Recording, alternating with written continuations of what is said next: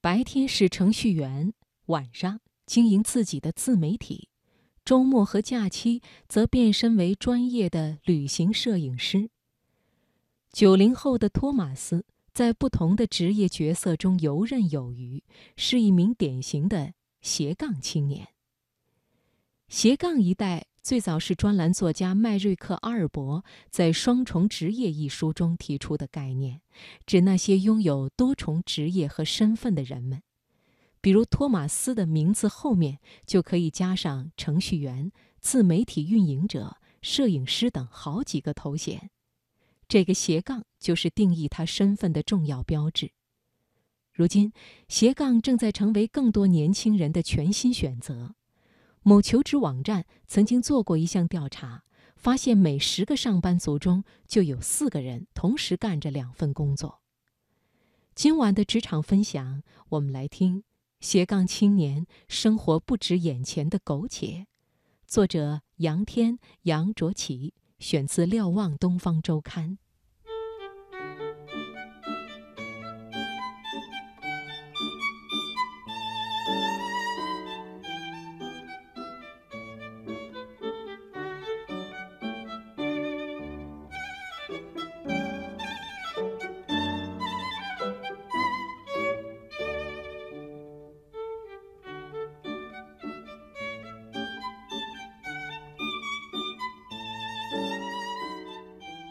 如果不是因为一场重病，谢江可能会像许多人一样，守着一份按部就班的工作，直到退休。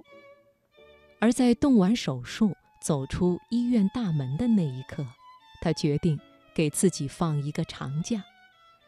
他来到距离上海千里之外的云南，谢江租下了一块地，想要圆自己的农耕梦。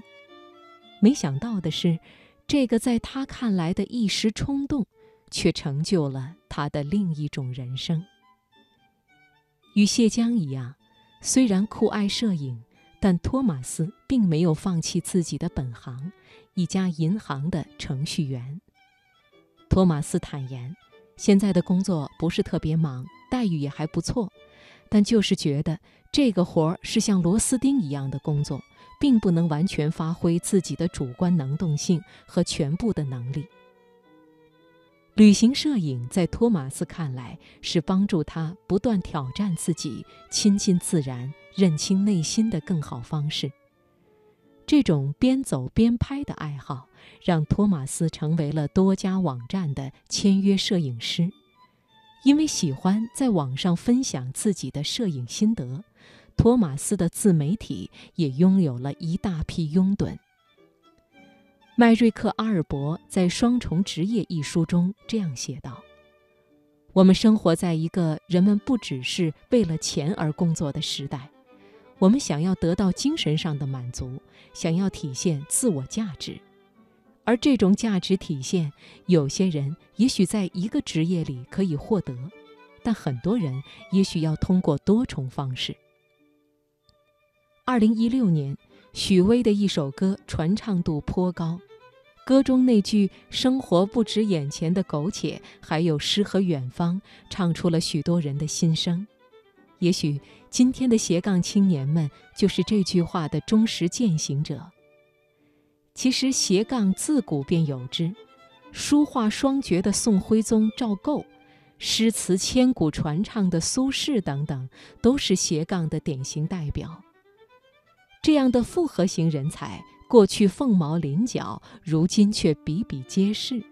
究其根本，应该是互联网带来的红利。托马斯说：“今天发达的互联网提供了很多可以把人们连接起来的平台。我们如果真的想施展自己的才华，可以在网络上找到自己的听众和市场。”自己想学什么东西，或者需要什么资源，也可以轻易地从网络上找到。这个网络连接的时代，给了斜杠青年更多的机会。那么，什么样的人更有可能成为斜杠呢？在托马斯看来，斜杠青年首先要敢想敢做。托马斯曾给自己立下了一个宏大的目标，在几年时间内完成十四座八千米高雪山的徒步拍摄计划。如今，他已经完成了其中十三座的拍摄。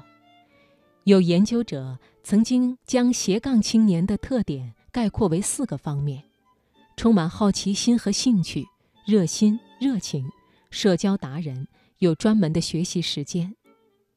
而在另外一项调查中，人脉资源拓展能力、掌握更多的工作技能、时间管理能力，成为受访者认为斜杠青年最应该具备的三种重要的能力。当然，这项调查同时表明，深陷社交恐惧症和拖延症中无法自拔的人们，则并非斜杠青年的潜力股。